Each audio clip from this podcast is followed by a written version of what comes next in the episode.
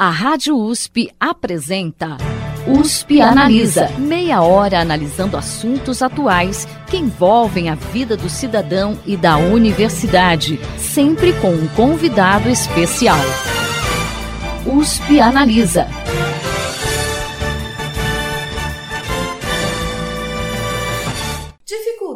Cumprir metas de alfabetização, analfabetismo funcional problemas na rede pública de ensino básico, baixo desempenho em avaliações internacionais. O cenário da educação no Brasil preocupa e corremos o risco de que ele aprofunde ainda mais as desigualdades sociais do país. Afinal, quais os caminhos para reverter essa situação e como podemos alcançá-los? Para discutir esse tema, os Penariza exibe a partir de hoje um especial em dois programas com o professor Mozar Neves Ramos, que está assumindo a cátedra Sérgio Henrique Ferreira do Instituto de Estudos Avançados Paulo Ribeirão Preto da USP. Professor, seja bem-vindo ao USP.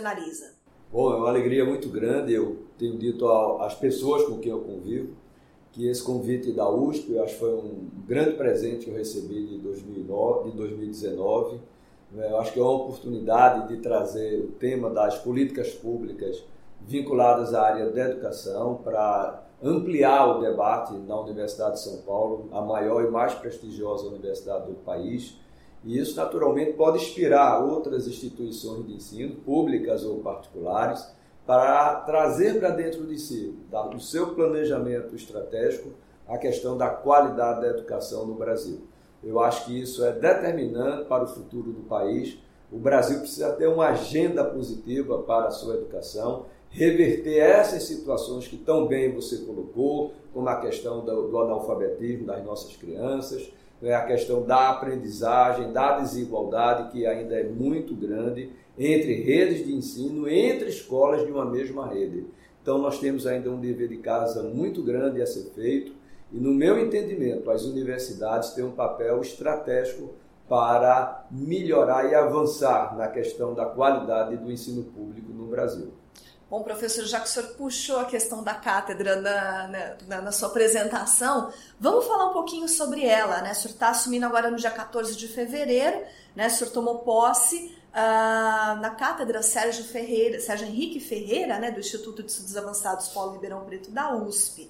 Uh, o foco dela é políticas públicas em cidades de médio porte.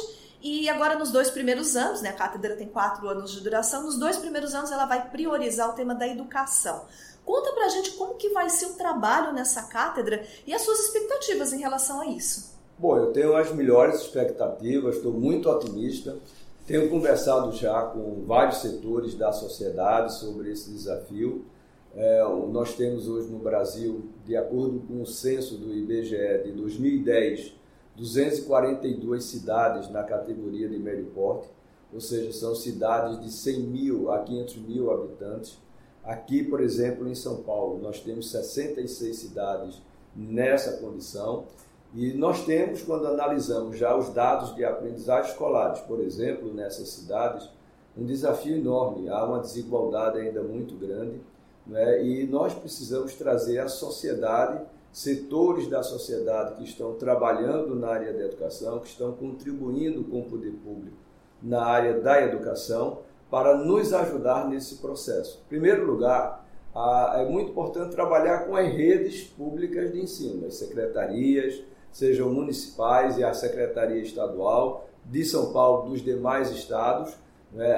Nós pretendemos, no âmbito da cátedra, constituir uma rede de cidades de médio porte, uma rede colaborativa em que essas cidades possam trocar experiências exitosas, seja no campo da aprendizagem escolar, da formação de professores, da gestão escolar, para que através da colaboração, que é, que é uma, uma competência muito importante, que precisa ser desenvolvida para o século XXI, a gente consiga avançar, como tem feito o Estado do Ceará. O Ceará tem avançado muito no campo da educação e a colaboração, regime de colaboração entre o Estado com os municípios e apoio da sociedade, o Estado tem avançado enormemente, principalmente no campo da alfabetização. Professor, quando a gente fala em desafios do Brasil na educação, a gente se depara também com dois cenários que são praticamente opostos, né?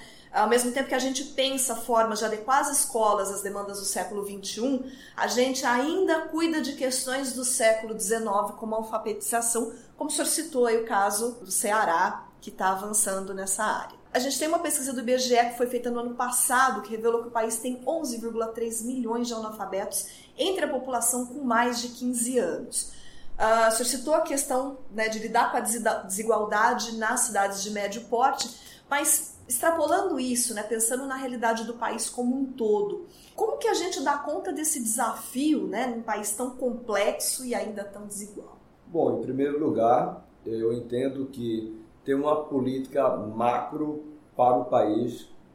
Infelizmente, isso deve ser feito pelo Ministério da Educação, que tem tido muitas dificuldades em colocar a luz onde deveria ser colocada, do ponto de vista de interesse do país. Eu acho que o Ministério tem se prendido muito às questões ideológicas, outras questões que não são as mais relevantes para os desafios que estão postos hoje no Brasil.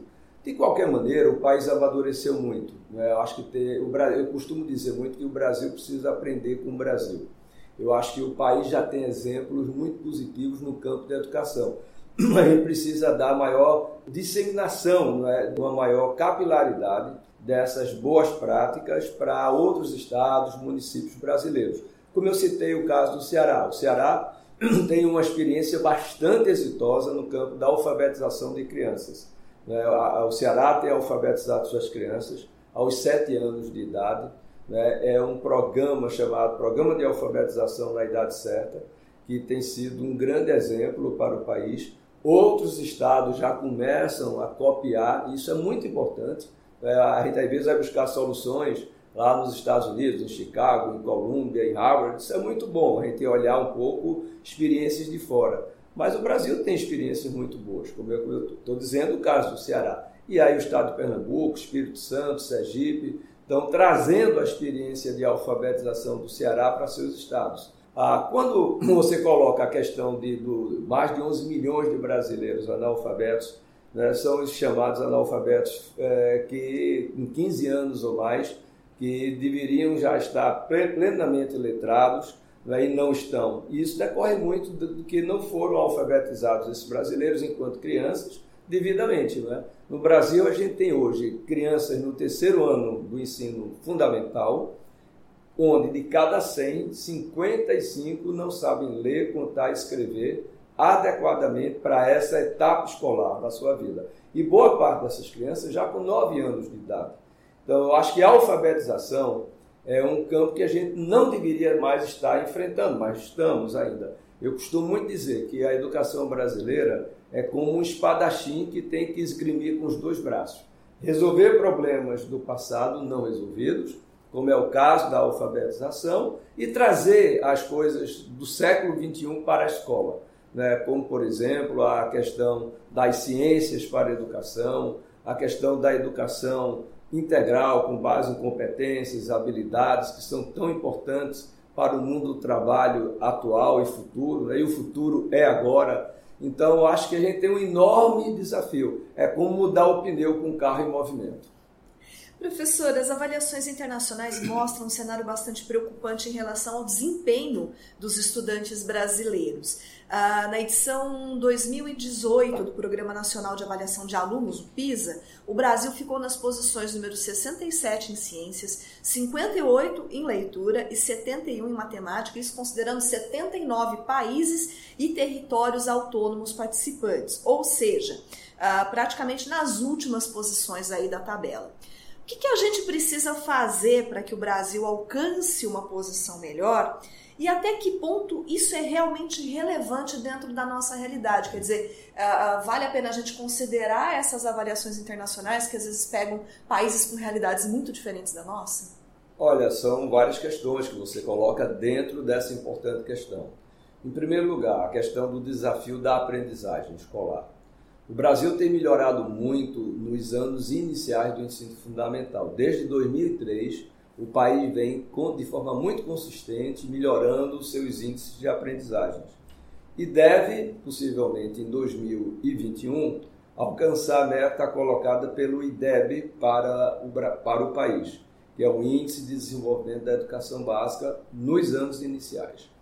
Todavia, quando a gente olha o, a, a questão da aprendizagem escolar nos anos finais e principalmente no ensino médio, aí o Brasil está literalmente estagnado. Não é só o PISA que está mostrando isso, as próprias avaliações nacionais. Né? Quando a gente olha o Prova Brasil, o SAEB, enfim, o Brasil desde 99 está literalmente estagnado. E estagnação na educação é retrocesso, porque os outros países estão melhorando e o Brasil está parado. Como o PISA pega adolescentes com 15 anos de idade, então a gente está falando aí dos anos finais. E nos anos finais, como eu disse, o Brasil está estagnado. Então, o que o PISA mostrou é o que, na verdade, nós já sabíamos. Né? Sabíamos dessa estagnação, o Brasil não consegue sair dela, e o pior, no patamar muito baixo. Para a gente ter uma ideia, no ensino médio, de cada 100 jovens que concluem o ensino médio, só 9 aprenderam o que seria esperado em matemática e língua portuguesa de cada 100, 29. Portanto, é uma situação extremamente preocupante, principalmente se levarmos em conta que metade desses jovens ficaram pelo caminho, ou seja, não concluíram o ensino médio. E os que concluem com esse nível muito baixo de aprendizagem. Se nós fizéssemos um paralelismo com o hospital, era como se de cada 100 pacientes que entrassem no hospital, 50 morrem os 50 que saem, saem com muitas sequelas.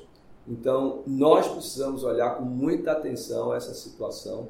As universidades precisam, de alguma maneira, levar e colocar isso na sua agenda de prioridade, no seu planejamento estratégico, porque é esse aluno que vai para a universidade. E se ele chega assim com um patamar de aprendizagem muito baixo, o que é que acontece?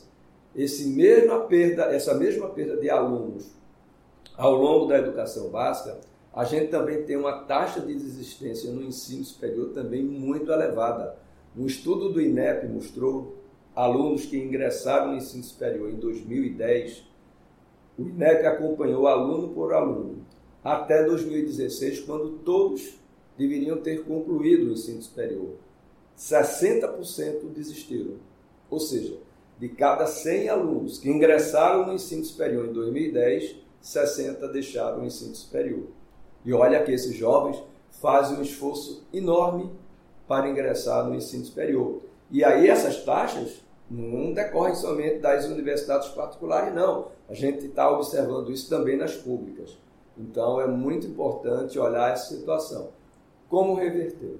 Em primeiro lugar, eu entendo que a qualidade, a formação do professor é determinante. Não é o único parâmetro, óbvio. Brasil tem um problema muito sério, que é a descontinuidade das políticas públicas. E isso atrapalha em muito o avanço educacional no país.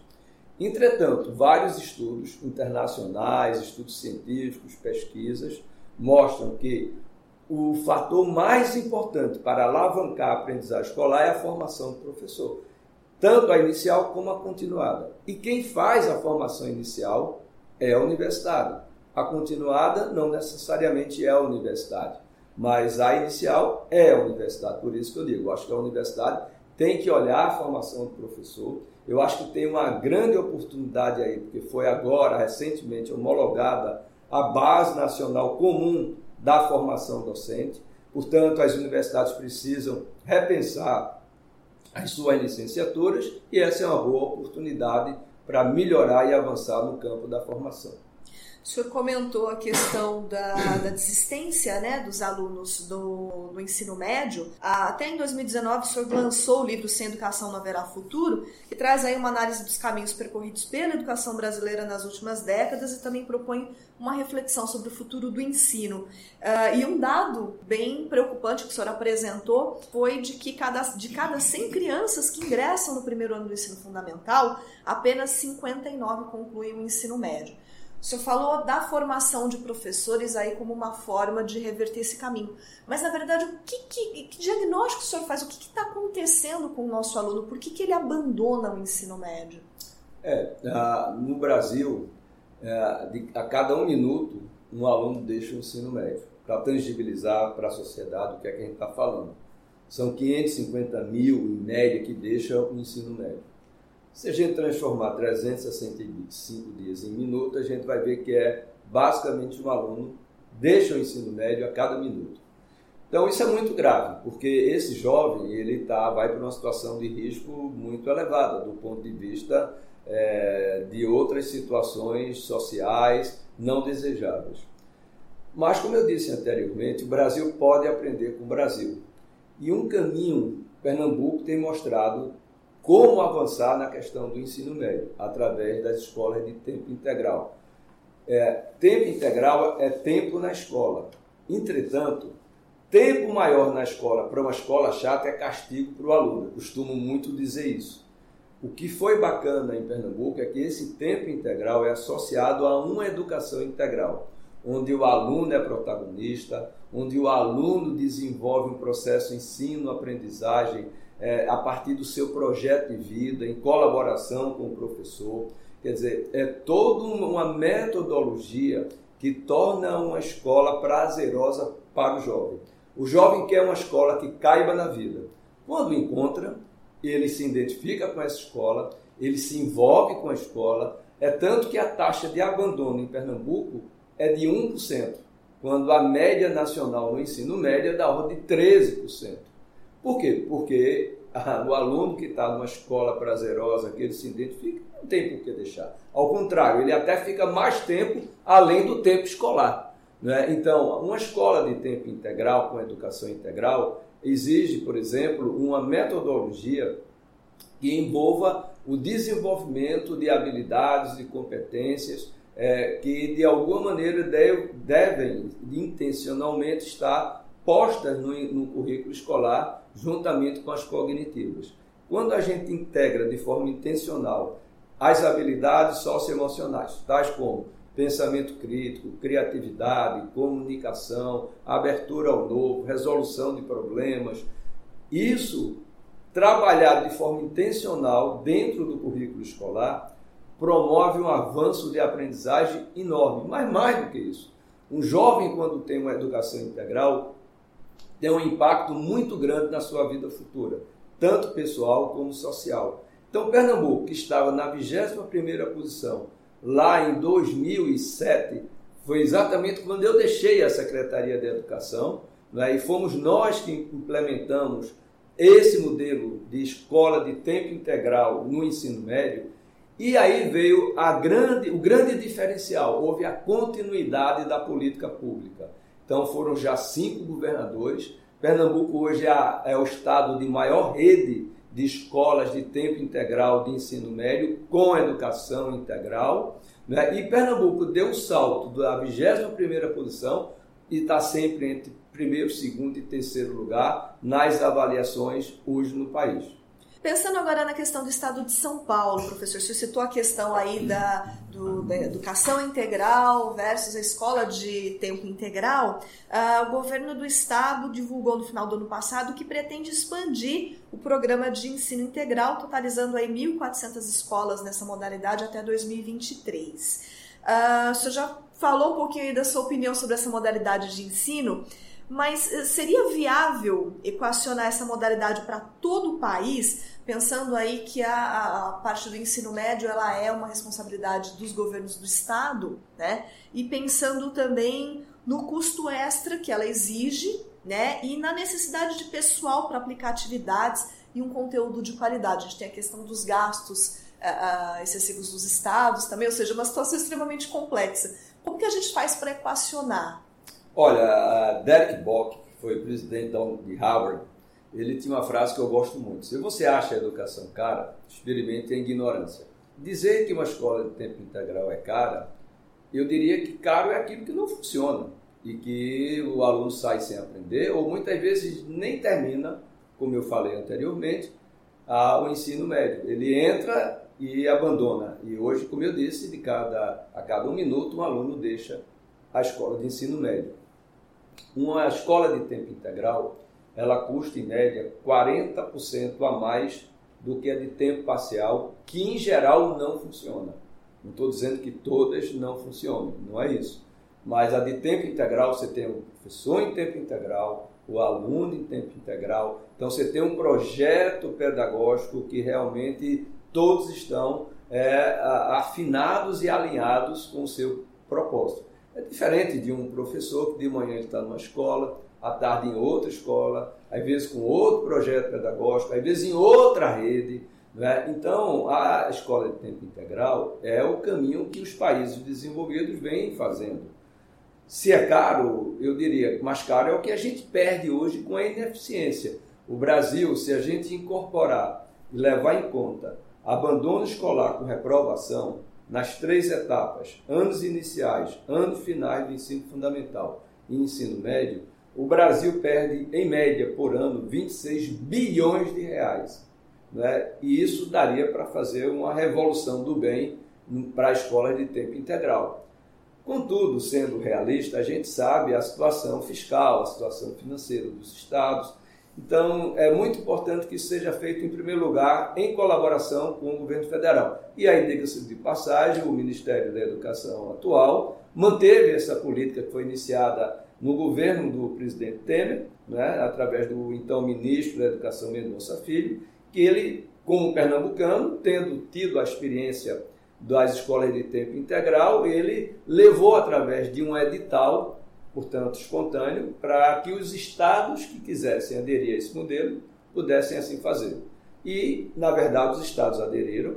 Né? São Paulo já tinha esse modelo de tempo integral, inclusive muito espelhado no modelo pernambucano, só que a quantidade era muito pequena em relação ao tamanho da rede.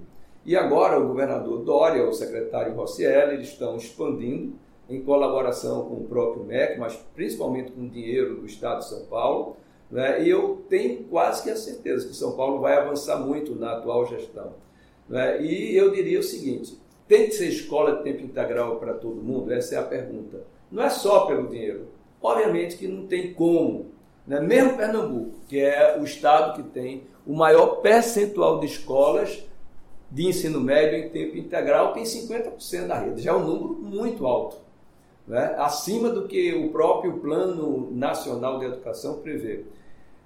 Mas também tem um lado que tem alunos que não têm como ficar em tempo integral. Alguns alunos do ensino médio, porque eles já têm uma defasagem, idade séria de dois anos, três anos, dependendo do estado, alguns já estão trabalhando até porque precisam né, da atividade laboral para não só se manter, mas manter, às vezes, a própria família.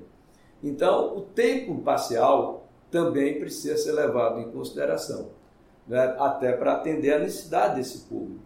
O importante é que a gente leve também para as escolas de tempo parcial uma educação integral. E isso pode fazer. Claro que a dificuldade é maior do que quando a gente tem uma escola de tempo integral mas, para, por exemplo, no caso da de tempo parcial, com a educação integral, a gente tem que trabalhar, por exemplo, a, o conceito da aula invertida. Ou seja, o aluno tem que também vir de casa já, por exemplo, aproveitar aquelas horinhas de folga no trabalho, ou à noite, ou no final de semana, começar a trabalhar um pouco para ele possa então trazer para a sala de aula já o problema a ser discutido, né? aproveitar a sala de aula para desenvolver um processo ensino-aprendizagem que se aproxime mais de uma escola com educação integral naquelas escolas de tempo integral. Então a gente vai ter que pensar educação integral tanto para escolas de tempo integral como de tempo parcial. O importante é ter uma educação integral, uma educação com significado, que o jovem, ao sair dessa escola, esteja preparado para a vida. Talvez até, né, professor, trazer problemas aí com base no dia a dia dele. E aí eu acabo me lembrando muito de Paulo Freire, né, que hoje é tão criticado uh, uh, por conta da metodologia dele. Então, de repente, seria uma questão da, de adequar a metodologia ao dia a dia do aluno. Olha, é trabalhar o projeto de vida do aluno. Né? Eu acho que o ensino médio traz isso com muita força. É um dos pilares do atual, chamado novo ensino médio, é a questão do projeto de vida. É fundamental que a escola tenha flexibilidade. Está né? Tá sendo trabalhado agora o ensino médio por áreas de conhecimento, né? mas desenvolvendo trabalhos orientados, pesquisa, é, desenvolvendo protagonismo juvenil, né? de tal maneira que o jovem, ao longo dos três anos do ensino médio, ele possa estar preparado ou para ir eventualmente para a universidade, ou para do trabalho ou para um curso técnico ou tecnológico. E aí, nesse sentido, o novo ensino médio ele traz um quinto eixo, que é a questão do ensino profissionalizante. Eu acho que muitos jovens, já no ensino médio, já como eu disse, já trabalham. E eu acho que ele tendo a experiência no ensino médio, que está dialogando com o seu cotidiano, vai ser, eu acho, muito interessante para ele alinhar os interesses que ele já tem do mundo do trabalho com a vida escolar. Né? Então, eu acho que esse quinto eixo que o novo ensino médio traz, do ensino técnico profissionalizante, pode ser um caminho importante, mas eu acho que vai precisar não só de mais investimentos, porque as escolas públicas não estão preparadas, né? trazer experiências exitosas, como aqui em São Paulo, o Centro Paulo, Paula Freire, eh, Paula Souza, né? É, o Centro Paula Souza de Ensino Técnico, falou de Paulo Freire, né? é, eu acho que aqui a gente tem uma experiência muito exitosa, não é? Acho que é, essa rede de, de, escolas aqui em São Paulo, no campo da, da, do ensino técnico profissionalizante, deveria ser um belíssimo espelho para o país. Não é? Eu acho que, juntamente com a experiência do Sistema S, mais uma vez, o Brasil precisa aprender com o Brasil. Então, nós temos experiências bastante positivas né? E aqui eu acho que a, a Paula Souza, junto com o Sistema S e tudo, pode ajudar a construir essa rede de escolas técnicas eh, profissionalizantes para os alunos do ensino médio no país. O nosso programa está chegando ao final, mas nós seguimos na próxima semana discutindo o cenário da educação no Brasil. Professor Mozart, muito obrigado pela sua participação hoje aqui no nosso programa. O Penaliza de hoje fica por aqui. Até a próxima semana. Você ouviu USP Analisa, um programa da Rádio USP Ribeirão em parceria com o IEA, Instituto de Estudos Avançados, Polo Ribeirão Preto. Produção do Serviço de Comunicação Social da USP e do IEA. Coordenação Rosimeire Talamone. Apresentação Thaís Cardoso.